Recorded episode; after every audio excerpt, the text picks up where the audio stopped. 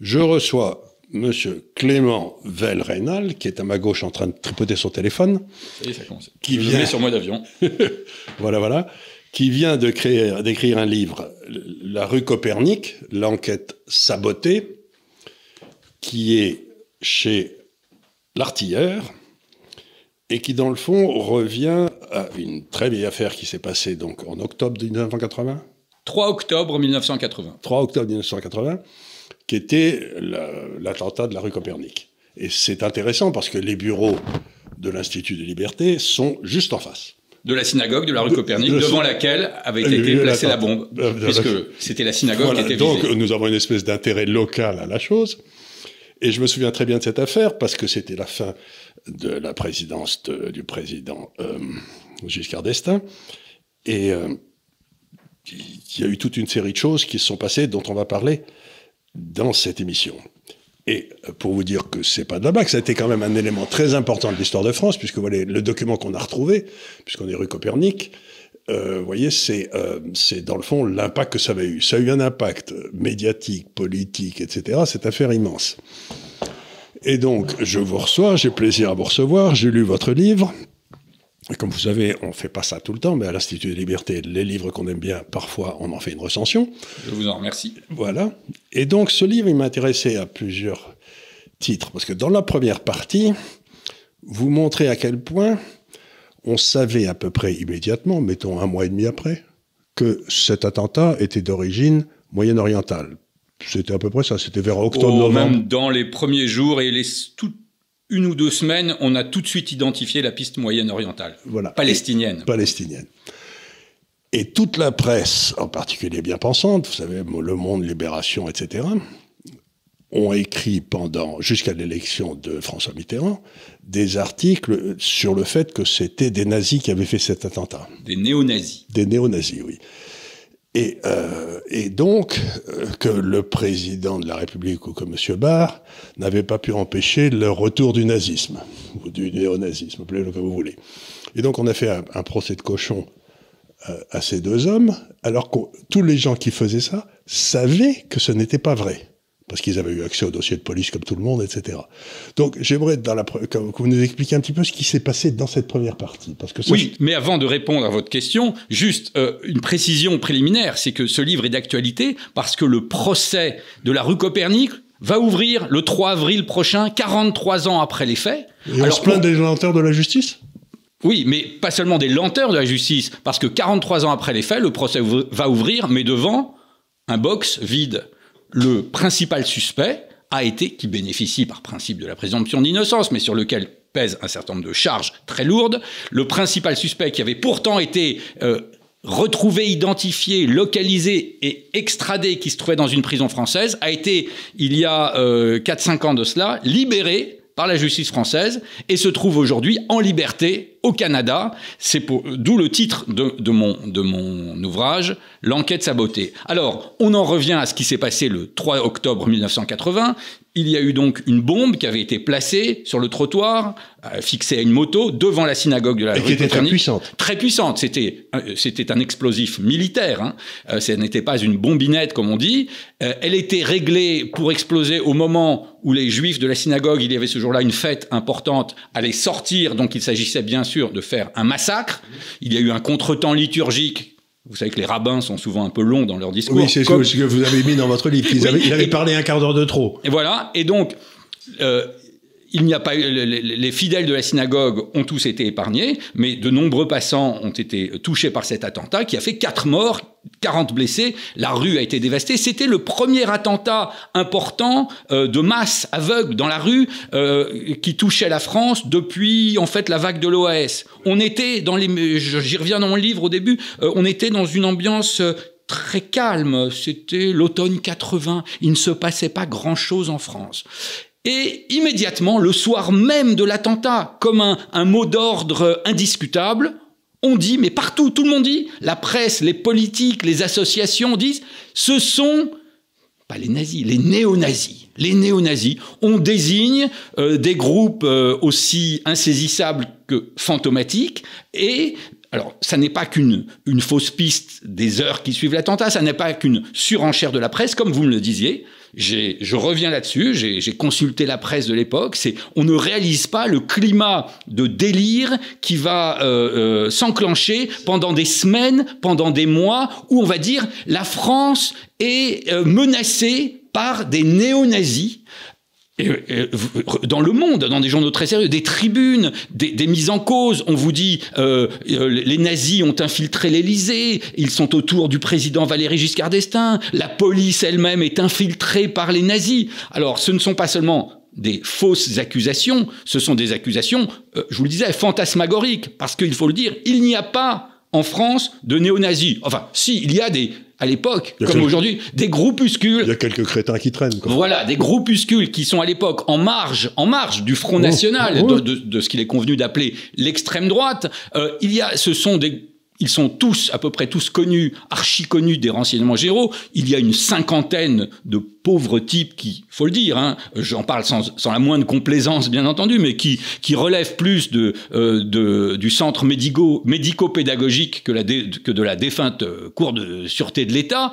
Ils sont tous connus, fichés. On sait que sur cette cinquantaine de gars, il y a peut-être la moitié qui sont en fait des, des indiques des renseignements généraux. Bien sûr. Euh, on apprendra d'ailleurs, mais ça c'est une, je dis ça pour le, euh, il y a, je crois, un ou deux aussi militants juifs infiltrés dans ces groupuscules pour essayer, pour essayer de savoir ce qui s'y passe. Et il ne s'y passe pas grand-chose. Ce sont des gens qui se réunissent dans des caves et qui écoutent des chants du Troisième Reich et qui boivent de la bière euh, en, faisant le salut nazi. Ça s'arrête là. D'ailleurs, dès, que la, dès que la, l'attentat a lieu, pour fermer les portes, comme on dit en jargon policier, euh, la, police interpelle tous les militants néo-nazis qui sont sur la place de Paris, et il est évident que qu'ils n'y sont strictement pour rien, euh, qu'ils n'ont, euh, ils ne sont absolument pas en mesure d'ailleurs de faire un attentat si tant est qu'ils en aient eu la volonté. avec, surtout avec un explosif, militaire, et tout de suite, la piste moyenne-orientale euh, la, piste moyenne-orientale euh, va euh, être mise au jour par la police, mais la presse et les politiques vont continuer pendant toute l'année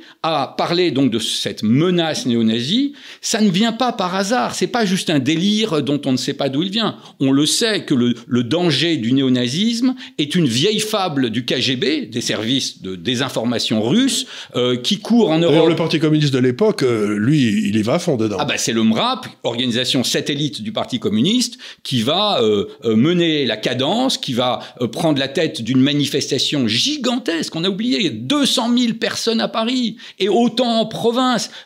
Il y, a un, mouvement où tout le monde, alors là, se, drape dans un héroïsme d'autant moins dangereux qu'il n'y a aucun risque et qui dit il faut empêcher la résurgence du nazisme. Comment avons pu nous laisser le, ventre encore fécond, vous connaissez ça, de la bête immonde enfanter à, à nouveau Alors, d'une part, c'est une intox, mais qui existe aujourd'hui, puisque pareil, on vous parle toujours de ce danger d'extrême droite. je vous arrête une seconde, parce que donc c'est une technique, mettons, que la gauche pratique avec beaucoup de, de compétences, c'est-à-dire quelque chose qui se passe qui est abominable, on met le crime sur le dos des adversaires politiques de la gauche du moment, et ensuite on, on les traîne, euh, on dit que ce sont des horreurs, etc.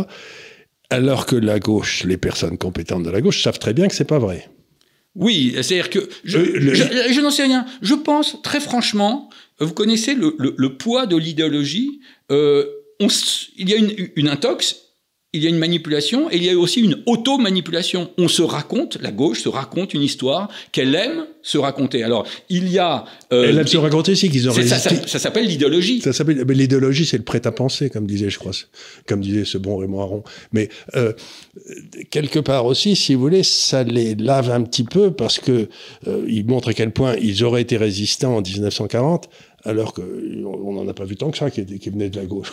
C'est ça. Non, mais toute la façon. Voilà. C'était une façon de, de, montrer que si ça avait été nous, euh, ça serait pas passé comme ça. C'était, ça tenait effectivement de, de, de l'exorcisme, de se, de se donner une bonne conscience et une médaille d'héroïsme pour pas cher. Alors, et puis il y a aussi, bien sûr, euh, je suis pas le premier à le raconter, mais des, des, je le signale dans le livre, des, de, nombreux euh, anciens dirigeants de la police, notamment des renseignements généraux raconte comment très vite il y a des pressions et encore plus à partir du moment où le, le, le, candidat François Mitterrand, François Mitterrand est élu président de la République, où on dit, on dit aux renseignements généraux, désormais vous devez enquêter. Ce qui est prioritaire, c'est le danger d'extrême droite, c'est le danger nazi. Mais alors ce qui est sûr, et ça c'est admis par tout le monde, c'est que l'attentat de la rue Copernic plus la manipulation euh, qui a suivi a joué un rôle non négligeable dans euh, l'élection de François Mitterrand quelques mois plus tard, le 10 mai 81, élection historique, premier président de la République française, socialiste, élu. Euh, qui d'ailleurs n'avait pas eu un comportement pour la, guerre particulièrement honorable lui-même. Bien sûr, mais oui, on, reste. Alors, bon, mais là, on décrypte avec la, grille d'aujourd'hui. On sait, ça c'est l'une des grandes intox. on le savait déjà à l'époque, Mitterrand. Depuis 1945, euh, mais ça a marché parce qu'aujourd'hui, peu de gens euh, remettent en cause cette doxa. On vous explique effectivement que Grosso modo, la collaboration, le pétainisme, c'était la droite et l'extrême droite, la résistance et l'héroïsme, c'était la gauche. Euh, on sait. Alors, les, historiens et les gens simplement de bonne foi qui se donnent la peine de se pencher sur la question et de lire euh, des livres qui sont à la disposition de tout le monde savent que ça n'était pas aussi vrai euh, que ni, ni, aussi simple. Alors, il y a un aspect politique il y a, je crois aussi. Mais alors, est-ce que ça a servi de matrice, cet aspect politique, au mouvement de diabolisation dont un certain nombre de gens qui n'étaient pas dans le bon camp ont été la victime depuis, euh, depuis ce moment-là? Parce que cette façon de, de flinguer les gens euh, pour, par, en les accusant de crimes que l'autre côté a commis, ça, ça, si j'ose dire, une fois que ça marchait une fois, on l'a pas laissé tomber une bonne idée comme ça, non? Oui, comme, alors, donc cette accusation de, de, de, menace nazie sur la France, sur la, sur la mmh. République fédérale d'Allemagne à l'époque, n'est pas nouvelle. Elle, ça a commencé dès 45. Mais c'est certain qu'en France, l'attentat de la rue Copernic et, le, et la manipulation médiatique qui a suivi constitue, vous l'avez très bien dit, la matrice, effectivement, de cette bonne vieille intox. Là, en l'occurrence, on va y venir, on découvre en fait que l'attentat a été commis par un groupe terroriste palestinien d'inspiration marxiste, et on va effectivement euh, désigner des fantômes nazis d'extrême droite. Et on va continuer ensuite, dans les 40 ans qui ont suivi, on a continué à désigner. Ça continue. Ça, continue. Ça, a tellement bien marché. C'est un... Bien sûr. Bien sûr. C'est pas comme si on l'avait fait qu'une fois. Quoi. Voilà. Et alors, dans cette, dans cette doxa, dans cette, dans, dans cette grille de lecture très idéologique, il y a euh, des intérêts effectivement euh, qui concernent la politique française. Il y, a, il, y a, il y a plein de choses aussi. Il s'agit aussi de euh, détourner les soupçons qui pèsent sur les groupes palestiniens. Pourquoi? Parce que c'est très ah, embêtant. Ben oui, parce que c'est très embêtant. Alors, on peut penser, on est libre de penser ce qu'on veut du conflit israélo-palestinien, dire qui a tort, qui a raison. En général, quand on défend les Palestiniens, on explique effectivement qu'ils sont victimes d'humiliation, de brutalité, d'un déni de droit, de la part de qui? De la part d'un de l'État israélien, de ses soldats. Ça. Ça devient, alors, et on justifie souvent la violence des Palestiniens à l'égard des Israéliens en disant, mais c'est une réaction à une oppression qui est épouvantable. Ça devient plus compliqué quand ces groupes palestiniens font exploser une bombe euh, devant une synagogue rue Copernic. Il faut savoir en plus que euh, la synagogue de rue Copernic est ce qu'on appelle pas rentrer dans tous ces détails, Libéral. une synagogue, ça appartient au judaïsme libéral. Ce sont des, des juifs des quartiers UP, hein, du 16e arrondissement où nous nous trouvons. Qui sont plutôt à gauche. Euh, oui, mais ils sont surtout très euh, socialement assimilés. Euh, on voit pas très bien le rapport qu'il peut y avoir entre les juifs de la synagogue de la rue Copernic et les oppresseurs israéliens des Palestiniens. Sauf sauf à reconnaître que l'un des éléments moteurs du combat des Palestiniens, eh bien, c'est la euh, détestation des Juifs, et le mot est faible, la haine des Juifs, le désir de les exterminer. C'est-à-dire l'antisémitisme pur et dur, quoi. Voilà. Et alors, donc tout ça, je pense, explique euh, la manipulation. Et donc, euh, euh, au début du livre, j'y reviens, je me permets de m'y attarder un peu parce que ça explique effectivement, ou en tout cas, ça apporte un éclairage sur ce qui va se passer par la suite. Pourquoi aujourd'hui on en arrive à une, un procès qui arrive que 43 ans après, et surtout avec un accusé qui est pas là, qui s'est envolé qui s'est envolé, qu'on a laissé partir. C'est ce que j'explique, ce que je détaille. Alors, j'apporte pas toujours les réponses parce qu'il y a une part de mystère, mais je pense apporter un, dans Rue Copernic, l'enquête sabotée dans mon livre, je pense apporter un certain nombre d'éclairages qui, qui disent bah euh, il y, a, y a quelque chose qui a dysfonctionné quand même. Qui a dysfonctionné. Alors ce qui n'a pas dysfonctionné, c'est la deuxième partie de votre livre qui est particulièrement intéressante également, c'est le travail de fourmi fait par les services de police et les juges pendant 20 euh, ou 30 ans, qui ont jamais lâché le morceau, qui ont continué à suivre les pistes, qui ont trouvé le véritable, c'est lui qui était certainement le, on peut pas le dire, mais qui était ah, présomption d'innocence. Il est le principal accusé, il est suspecté d'être le poseur de bombes et il est quand même renvoyé devant la cour d'assises spéciale en matière compétente en matière de terrorisme. Ça n'arrive pas à Monsieur tout le monde. Ça n'arrive pas à Monsieur. Alors décrivez-nous un peu ce que j'ai trouvé passionnant, c'est ce travail extraordinaire de la police. Parce ah oui. que ça, ça a été un boulot. Je savais même pas que c'était possible. C'était littéralement, il trouvait un cheveu quelque part et il, il le suivait. Quoi. C'était. D'autant plus que nous sommes dans les années 80 et puis l'enquête va se va se prolonger dans les années 2000 et que à l'époque, euh, il n'y a pas, au début de l'enquête, il n'y a pas les techniques que l'on connaît actuellement de téléphonie qui permettent de localiser, de savoir qui était dans les parages. Il n'y a pas les techniques d'identification par l'ADN. Donc c'est une enquête très classique, un peu du de siècle police dernier. De toujours. Voilà, de, de, police de toujours. Et il faut rendre hommage. Hein. Il y a un certain nombre de, policiers et de magistrats, on peut citer les noms, le juge Bruguière, le juge Marc Trévidic, qui se sont acharnés, qui ont fait en sorte que l'enquête ne soit jamais prescrite et, qui ont, sur un, laps de temps très long, hein, sur euh, plus de 30 ans, ça s'est déroulé, qui ont fini par retrouver un certain nombre d'indices, de témoignages dans des conditions parfois euh, rocambolesques, ou, et qui ont dit ah, on est en train de trouver quelque chose. Et c'est là, et c'est vrai que cette enquête est digne d'un thriller, d'un meilleur polar. Euh, on vous raconte ça dans un livre. Si je veux dire, si c'était un livre de fiction, vous diriez mais c'est pas possible. Parce que oui, il faut savoir. Alors, on va donner quand même quelques éléments, euh, à ceux qui nous regardent et qui souhaitent lire le, le livre. C'est que au fil des investigations, les, magistrats français vont retrouver un homme qui aujourd'hui est suspecté d'être euh, l'un des principaux membres du commando. Il, serait celui qui a fabriqué et qui a posé la bombe euh, rue Copernic. Alors ce milite, cet homme qui est euh, accusé d'avoir été à 20 ans à Beyrouth dans les années 80 un militant du FPLP, le Front populaire de libération de la Palestine.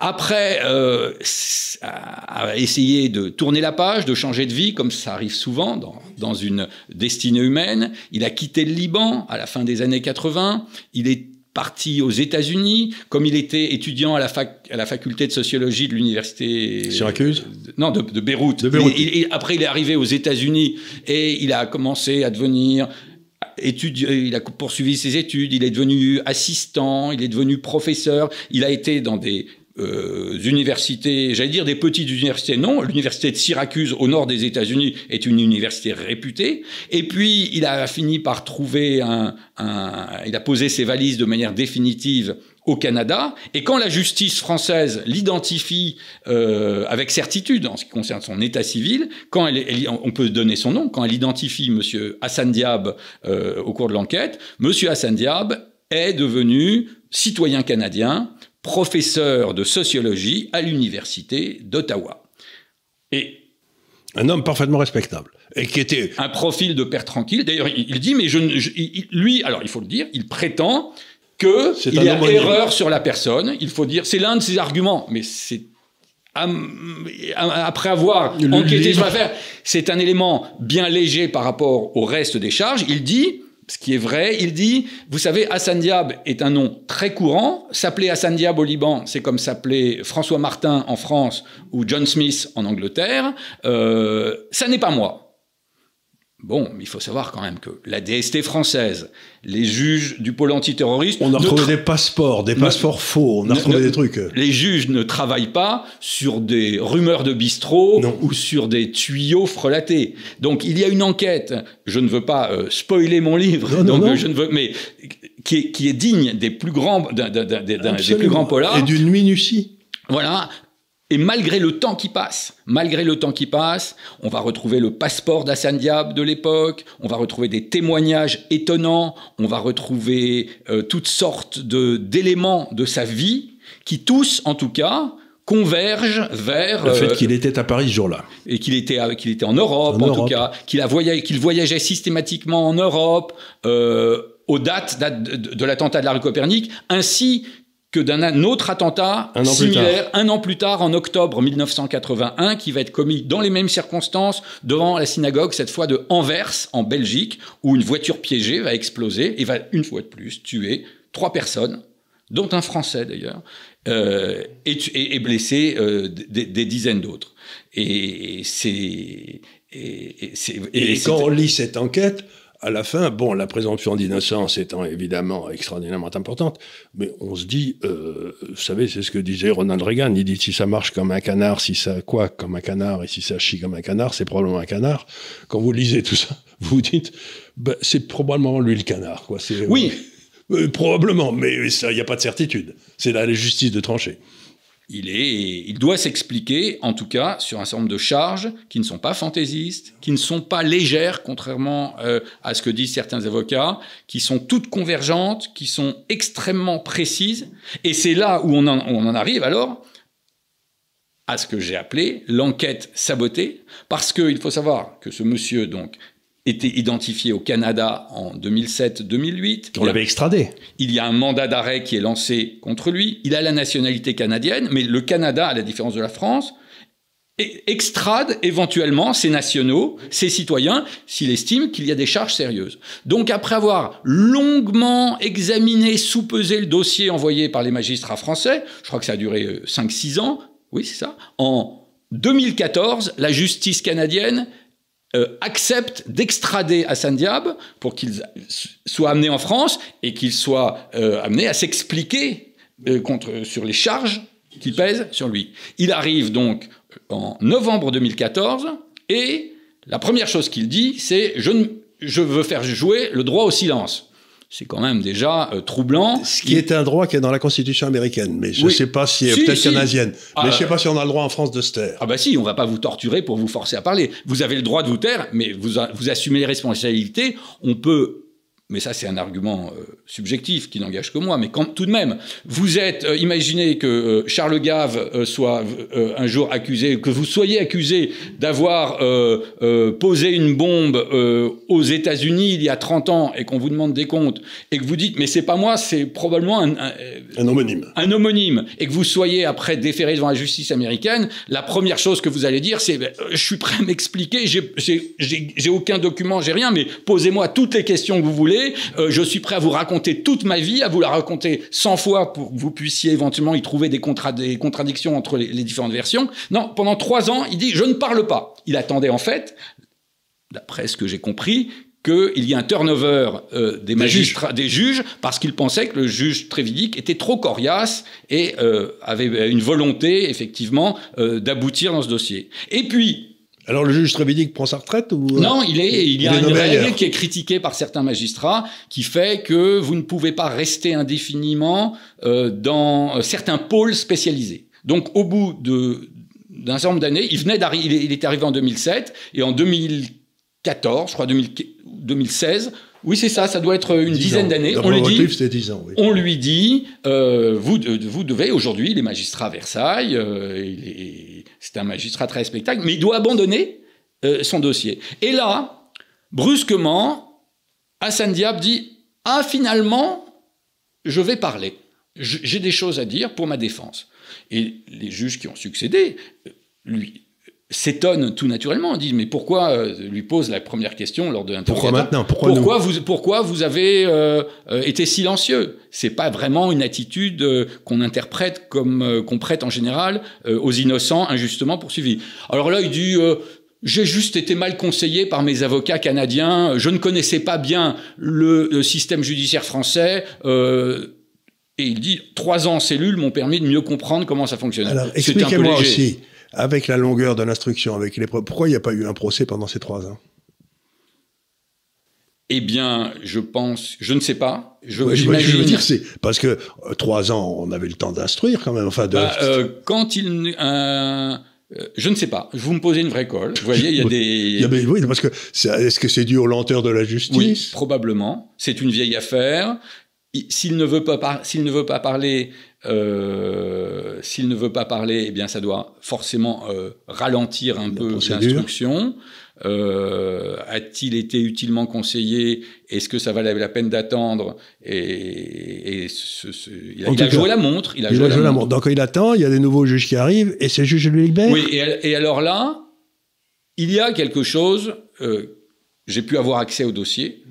Il y a des, des procès-verbaux euh, étonnants, sidérants. Euh, brusquement donc, il dit je veux bien parler. On lui pose des questions sur l'ensemble des charges qui ont été accumulées contre lui, sur ce fameux passeport que l'on a retrouvé dans les, les, archives de la police italienne, sur les témoignages qu'il met en cause, sur une foule de choses.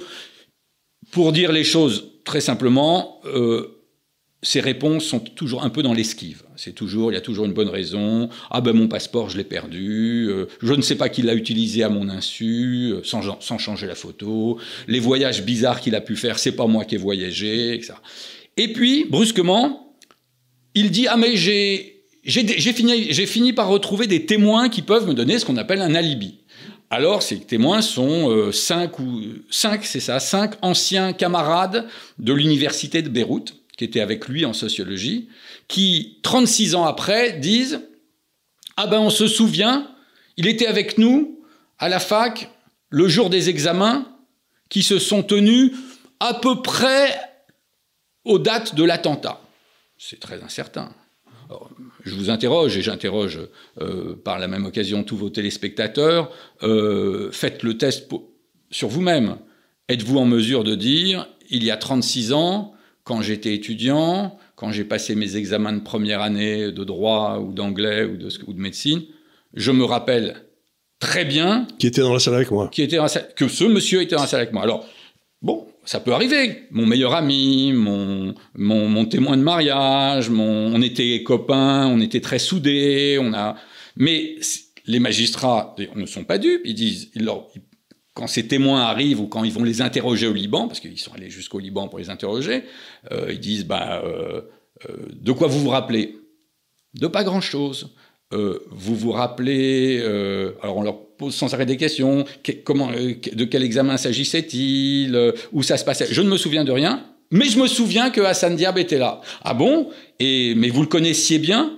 Non, pas plus que ça. Mais je me rappelle qu'il était là, 36 ans après. Mais vous avez gardé des contacts avec lui Non, non, je l'ai perdu de vue, mais je me rappelle. Alors, c'est déjà très incertain. On dit, mais vous êtes sûr. L'examen s'est tenu à quelle date? Oh, dans ces eaux-là. Euh. Mais D'habitude, c'est juin-juillet, euh, les examens. Oui, mais vous savez, c'était la guerre civile au Liban, c'était euh, c'était le foutoir, hein, pardonnez-moi l'expression. Et donc, il n'y avait aucune trace dans l'université de moment où les... Voilà. Alors, justement, les, les, les, les, nouveaux magistrats ont quand même creusé un peu, parce que ça pourrait, hein, ça peut arriver que des, il y a des charges, mais brusquement, non, il y a d'autres éléments qui contrebalancent les charges. C'est le principe de l'examen contradictoire des faits. Eh ben, euh, ils ont appelé la, enfin, la justice française d'une manière très officielle, par commission rogatoire, à, à interroger euh, l'administration euh, universitaire béroutine, qui a dit « Oh non, vous savez, c'était la guerre civile, nous n'avons strictement aucune archive, nous sommes, nous sommes euh, dans l'incapacité de vous dire quand se sont tenus les examens de première année de sociologie en 1980. Euh, voilà. Alors donc, on arrive, euh, il y a un dossier, comme je disais, extrêmement lourd, avec des charges sur lesquelles on aimerait avoir des, explications d'Assane Diab, mais il n'a pas donné des explications satisfaisantes. Et brusquement, il y a euh, cinq personnes qui arrivent du Liban, dont on ne sait pas d'ailleurs qui elles sont vraiment, quel est leur passé militant, euh, si elles ont été elles-mêmes liées lors de la guerre civile à, des groupes combattants. Et ces personnes disent Ah non, Hassan Diab, non, il était avec nous euh, dans ces eaux-là. Euh, euh, on se... Non, non, il était là, il, il, était à la fac. Vous pouvez produire quelque chose, une photo, un bordereau, un souvenir, un papier. Rien, rien. Ça s'appelle dans le meilleur des cas, des témoignages de complaisance.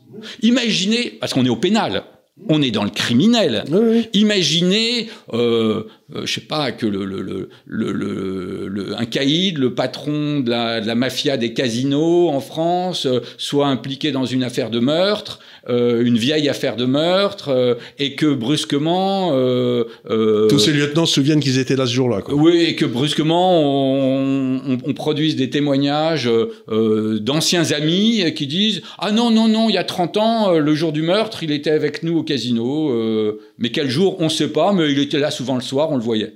Ça tient pas debout.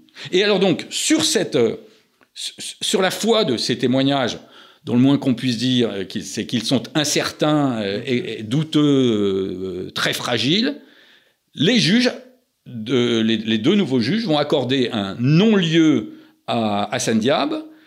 Le parquet, on- je, je ne suis pas le seul à dire que c'est une décision invraisemblable, puisque le jour même, le parquet fait appel de cette décision de non-lieu, mais C'est pas suspensif. la, la- la procédure pénale étant ainsi faite, euh, l'appel du parquet ne peut pas suspendre les, eff- les effets du non-lieu. Le jour même, Hassan Diab sort de la prison de Fleury-Mérogis par la grande porte. Il prend le soir même un avion à destination d'Ottawa, accompagné par un diplomate de l'ambassade du Canada en France pour l'aider euh, à, à- à passer le voyage, puisqu'il est un peu euh, quand même signalé comme euh, Dangereux. euh, comme dangereux. Il arrive au Canada où il est accueilli comme le, Le héros. le capitaine Dreyfus canadien, si je peux dire, victime d'une terrible injustice avec le tapis rouge, les fleurs et d'un certain nombre d'associations. Du Moyen-Orient. Non, également euh, une association comme Amnesty International qui a décidé de le soutenir. On y reviendra d'ailleurs si vous, si vous le souhaitez. Bien sûr. Et donc depuis, on en est où? Alors, le parquet fait appel, et puis là aussi, subsiste un certain nombre de mystères, parce qu'un appel devant la chambre de l'instruction, c'est en théorie quelques semaines, mais on sait que la justice est débordée, il faut en général attendre quelques mois pour voir arriver un appel. On est quand même dans une affaire sérieuse. Et on a des tas d'affaires où on a demandé à la chambre d'instruction de faire passer des dossiers de manière prioritaire. Et là, pendant trois ans, le dossier va être enterré. C'est à ce moment-là, d'ailleurs, je ne savais pas encore qu'il allait y avoir un procès, que j'ai décidé, je pensais qu'il allait être définitivement enterré, qu'on allait attendre qu'il meure, par exemple, parce qu'il a aujourd'hui 70 ans. Et, et, et- Je tiens à signaler que tous les gens au-dessus de 70 ans ne meurent pas. hein. non, mais j'ai dit, je pensais que, Je pense à moi. là. je m'en approche hein, aussi. Non, non, mais qu'ils attendent. Je, je pensais qu'ils ils- ils espéraient. Le fait est qu'il n'est pas mort.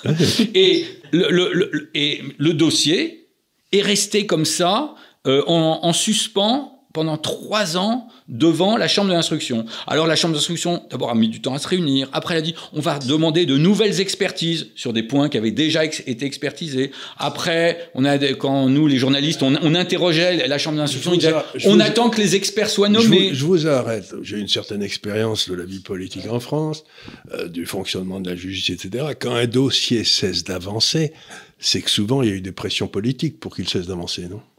Je ne sais pas. Je ne veux pas formuler d'accusation contre qui que ce soit. Je ne sais pas si c'est des pressions. C'est comme une vieille affaire. Je pense, moi personnellement, mais c'est une intuition, hein, c'est une Bien hypothèse. sûr. Euh, sur une affaire comme celle-là, je pense plus à un, comment dire, un, un- un carcan idéologique, à des œillères, à, à une doxa qui fait que, et je l'explique un peu, il y a des chapitres où je- j'essaie de- de- d'explorer, oui, de me livrer oui, une réflexion. Euh, comme disait le juge Trévidic lui-même euh, dans une interview au Journal du Dimanche, que je reprends euh, dans le livre, euh, il disait Le terrorisme palestinien, ça intéresse beaucoup les services de sécurité, comme la DST ou la DGSE, mais ça n'intéresse pas beaucoup la justice. Euh, c'est quand même, euh, c'est la patate chaude, hein, comme, euh, comme Il y a on le dit. déco à prendre, quand même. Il y a que des, ouais, et c'est, et Alors, pas je vous pose une question rapide.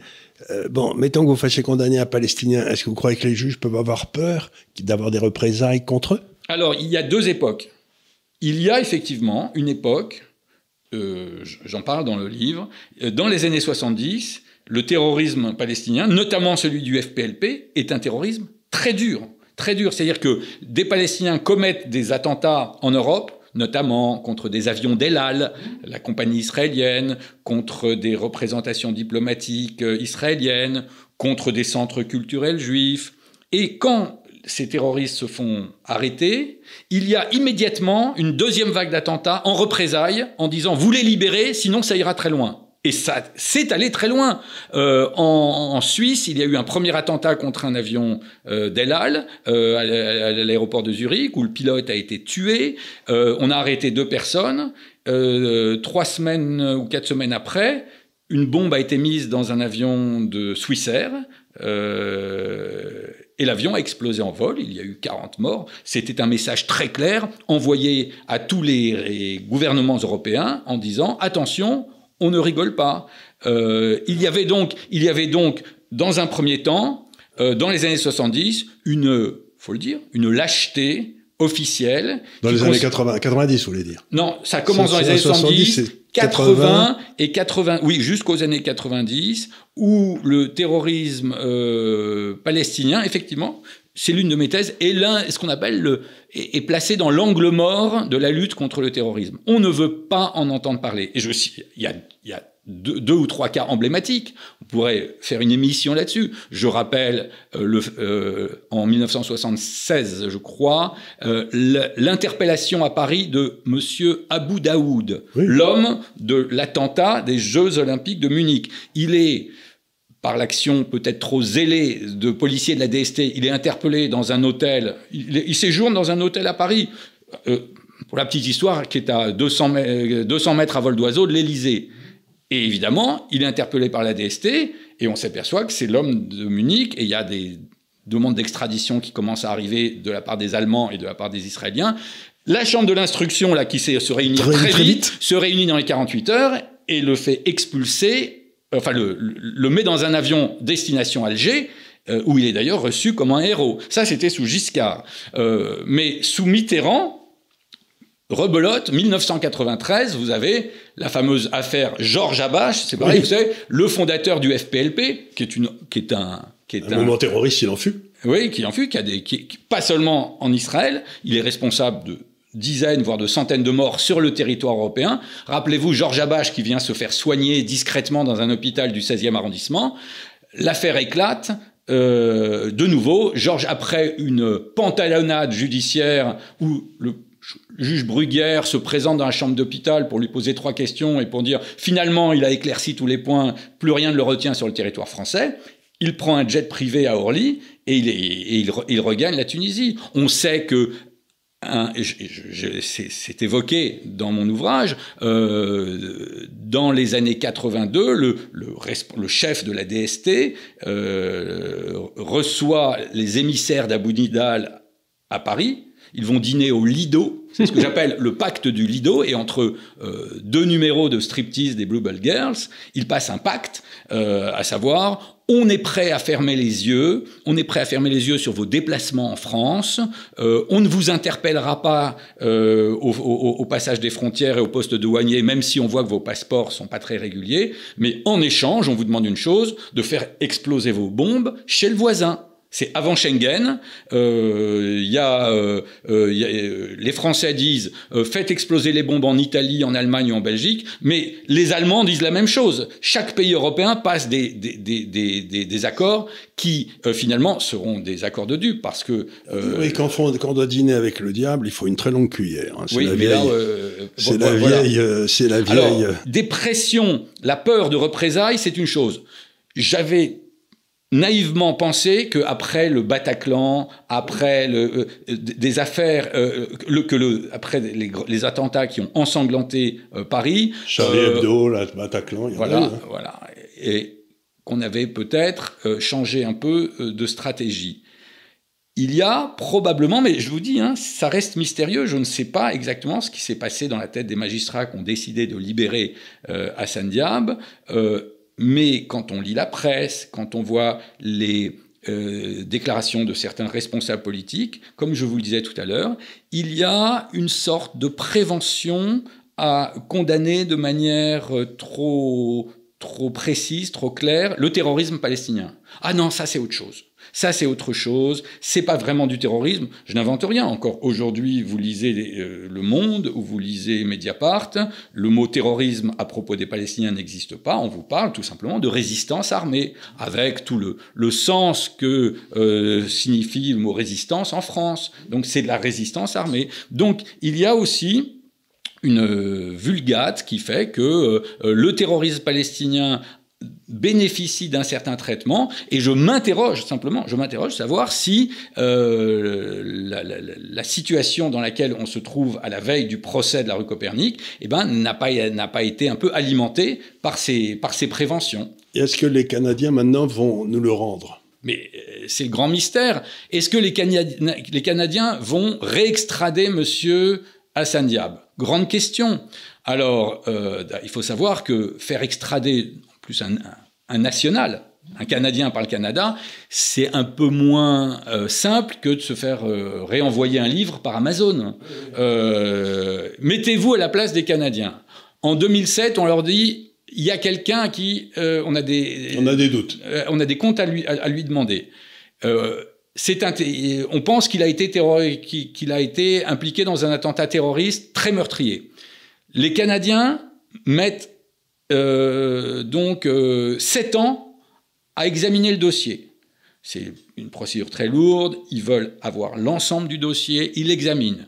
Ils disent, bon, c'est sérieux, on extrade monsieur Hassan Diab. Monsieur Hassan Diab arrive en prison en 2014, reste silencieux pendant trois ans, se met à parler au bout de trois ans et produit les témoins euh, que j'ai indiqués tout à l'heure.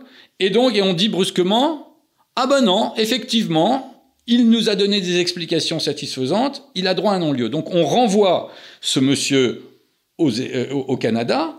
Pour les Canadiens, euh, ils sont un peu en porte-à-faux. La, justice canadienne se retrouve en porte-à-faux vis-à-vis de son opinion publique. Ils ont extradé un de leurs citoyens.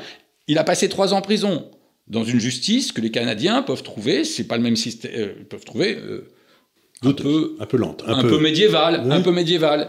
en plus, comme le parquet fait appel, il peut même pas dire alors maintenant soldons les comptes, j'ai passé trois ans en prison de manière euh, injustifiée, je demande à être indemnisé. Non, on reste au milieu du guet. Et comme je vous disais tout à l'heure, et en plus, pendant trois ans, il y a un appel du parquet, mais tout le monde l'oublie, il ne se passe rien. Et trois ans plus tard, on dit aux Canadiens Ah ben non, finalement, on a cette fois encore changé d'avis, et euh, est-ce que vous pourriez nous le renvoyer? Alors évidemment, là, il a beau jeu, les avocats de Hassan Diab et lui-même ont beau jeu de dire mais qu'est-ce que c'est que cette justice française qui ne sait pas ce qu'elle veut, qui prend des décisions contradictoires? Et Hassan Diab aujourd'hui est donc libre comme l'air. D'après les informations que j'ai, il ne se présentera pas à son procès. donc ce sera devant un, box vide. Théoriquement, la justice française, le, président du tribunal, le président de la cour d'assises spéciale de Paris pourrait au moment où il constate l'absence d'Hassan Diab, pourrait lancer un mandat d'arrêt, mais le fait de lancer un mandat d'arrêt arrêterait immédiatement ce procès qu'on attend depuis 43 ans et renverrait une nouvelle audience au calendrier grec, puisque, il faudrait qu'il puisque précédemment, les Canadiens ont mis 7 ans à réfléchir avant de l'extrader. Alors là, il pourrait dire, ben, on va prendre encore quelques années. Donc, le président de la Cour d'assises a, prévenu les, cours, les, toutes les parties civiles et les avocats de la défense. Il y a eu une réunion, il y a quelques jours, au Palais de justice de Paris. Il a dit, nous savons qu'il ne viendra pas, il, nous, en a informé. Il sera défendu, ainsi que le prévoit la loi maintenant, on ne juge plus par contumace, on juge par défaut, ce qui veut dire que l'avocat d'Hassan Diab sera euh, présent à l'audience et aura la possibilité de poser des questions, d'intervenir à chaque fois qu'il le jugera utile. Et, euh, et, le président du tribunal a d'ores et déjà, pardon, du président de la cour d'assises, excusez-moi, a d'ores et déjà annoncé qu'ils avaient fait le choix de ne pas lancer de mandat d'arrêt pour ne pas retarder la, pour ne pas retarder l'audience. Donc, audience euh, devant euh, cour d'assises, procès en cour d'assises devant un box vide, c'est ce que, c'est pour ça que je parle d'enquête sabotée. Oui, et c'est là où toutes les preuves seront présentées au public, etc. Oui, mais de manière tronquée. Euh, bien sûr, des témoins vont se déplacer. Je crois que les fameux témoins libanais viendront. Peut-être que les partis civils euh, auront le loisir de leur poser quelques. Euh, Alors qui sont les partis civils? C'est les héritiers des victimes C'est la synagogue C'est la euh, synagogue, c'est les héritiers des, victimes, c'est les, les victimes qui sont... Parce qu'il y a eu de nombreuses personnes qui ont été blessées. Certaines, fort heureusement, n'ont pas été blessées trop... gravement Trop gravement, mais il y a des troubles psychologiques. Beaucoup d'anciens fidèles qui aujourd'hui ont... Ont peur de venir non, non, qui seront là. Qui, seront là. Qui, seront là. Donc c'est quand même une histoire très curieuse, parce que d'abord, ça recouvre une période bah, qui correspond à peu près à ma vie, c'est-à-dire euh, de 81 à, de 80 à aujourd'hui, et où on voit passer ben, le Moyen-Orient, le terrorisme palestinien, euh, les changements politiques en France, les lenteurs de la justice. Donc c'est intéressant votre livre parce que c'est un peu un résumé euh, des, des, forces et des faiblesses de notre pays. Je veux dire par là, la qualité des juges et la qualité des policiers est tout à fait exceptionnelle. Je dirais que la qualité des politiques et des preneurs de décision apparaît moins comme apparaît comme un peu moins exceptionnel, si vous voyez ce que je veux dire. Donc, moi, je trouve ce livre très très intéressant parce que c'est presque un condensé d'histoire euh, vécue. Oui, c'est ce que j'ai voulu.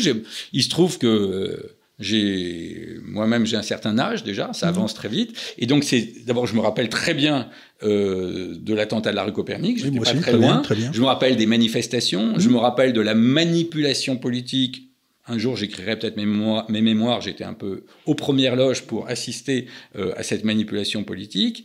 Euh, j'ai suivi, puisque euh, je suis journaliste et chroniqueur judiciaire, j'ai suivi, je connais un peu le monde judiciaire.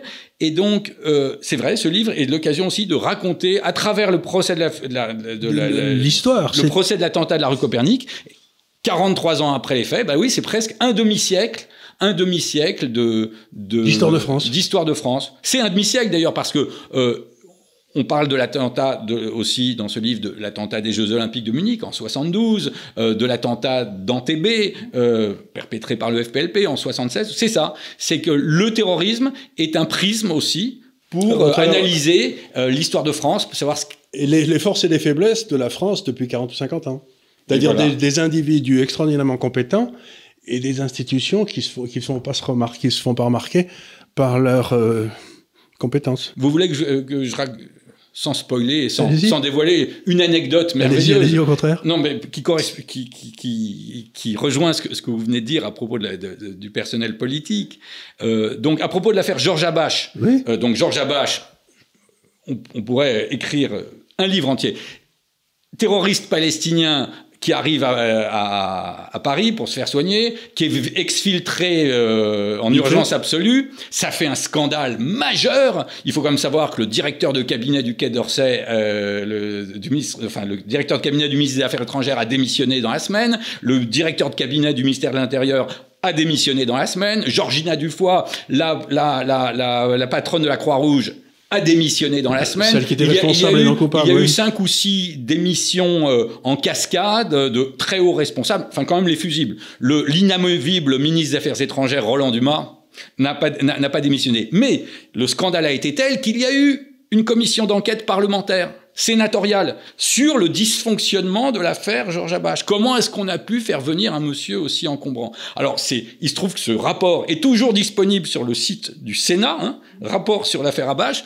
Je l'ai donc euh, consulté euh, à la loupe. Alors, c'est merveilleux, c'est toute la France parce que tous les acteurs, les protagonistes, les responsables policiers qui avaient eu à connaître de l'avenue de Georges Abache, ils étaient à peu près une quarantaine euh, sur Paris. Sont prévenus? Ou avoir été prévenus avant. Donc, sont des gens de la DST, des gens du Quai d'Orsay, des gens de l'Élysée, tous ont été tenus de venir euh, euh, euh, déposer devant cette commission d'enquête parlementaire. Alors tous disent, mais alors, quand je vous parlais des, de, cette prévention à, ne, à laisser euh, le, terrorisme palestinien dans, une zone euh, neutre de protection, ils tous disent mais non, mais il ne s'est rien passé, il ne s'est rien passé. Ah bon, il ne s'est rien passé? Alors pourquoi euh, autant de démissions s'il n'y a pas eu de scandale? Alors ils essayent de noyer le poisson. Ils disent mais mais Georges Abache, mais mais c'est. Alors ils, ont préparé ce qu'on appelle aujourd'hui des éléments de langage. Hein. Mmh. Alors ils disent la même chose. Euh, Georges Dufoy dit mais c'est un pré-retraité du terrorisme. Oui, il a été un peu terroriste autrefois, mais c'est un pré-retraité. Un autre dit, non, il est retraité. On dirait des médecins Molière hein, qui essayent de savoir si c'est de la pré-retraite ou de la retraite.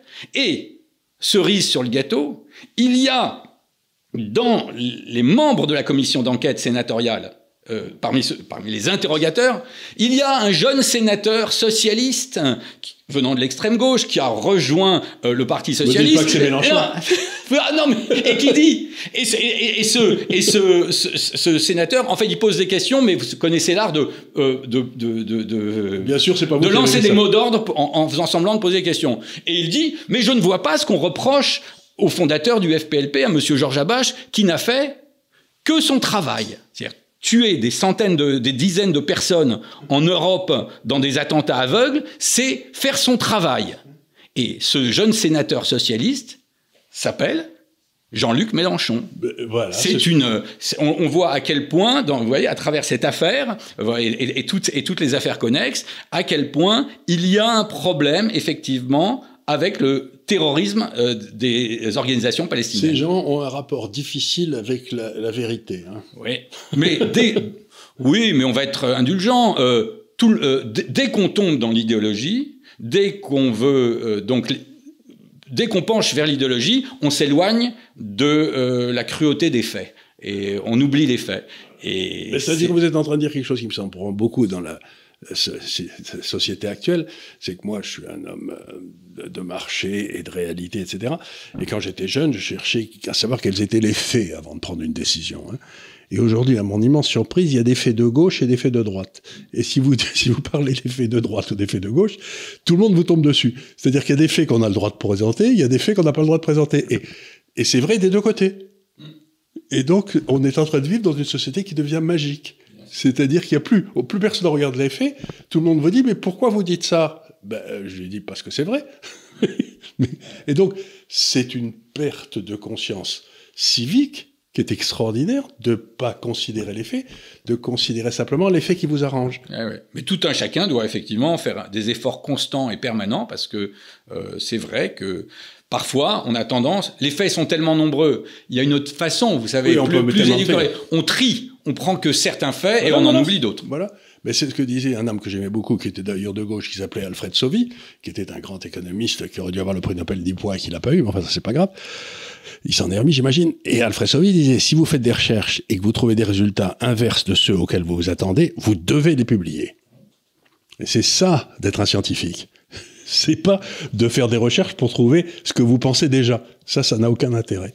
Et, ben, je suis content que vous ayez fait cette recherche, parce que je sais pas si c'est vos idées ou pas, mais en tout cas, c'est une recherche honnête. Et encore une fois, c'est un merveilleux euh, petit précis de l'histoire de France. Remontrer la couverture. Je pense que...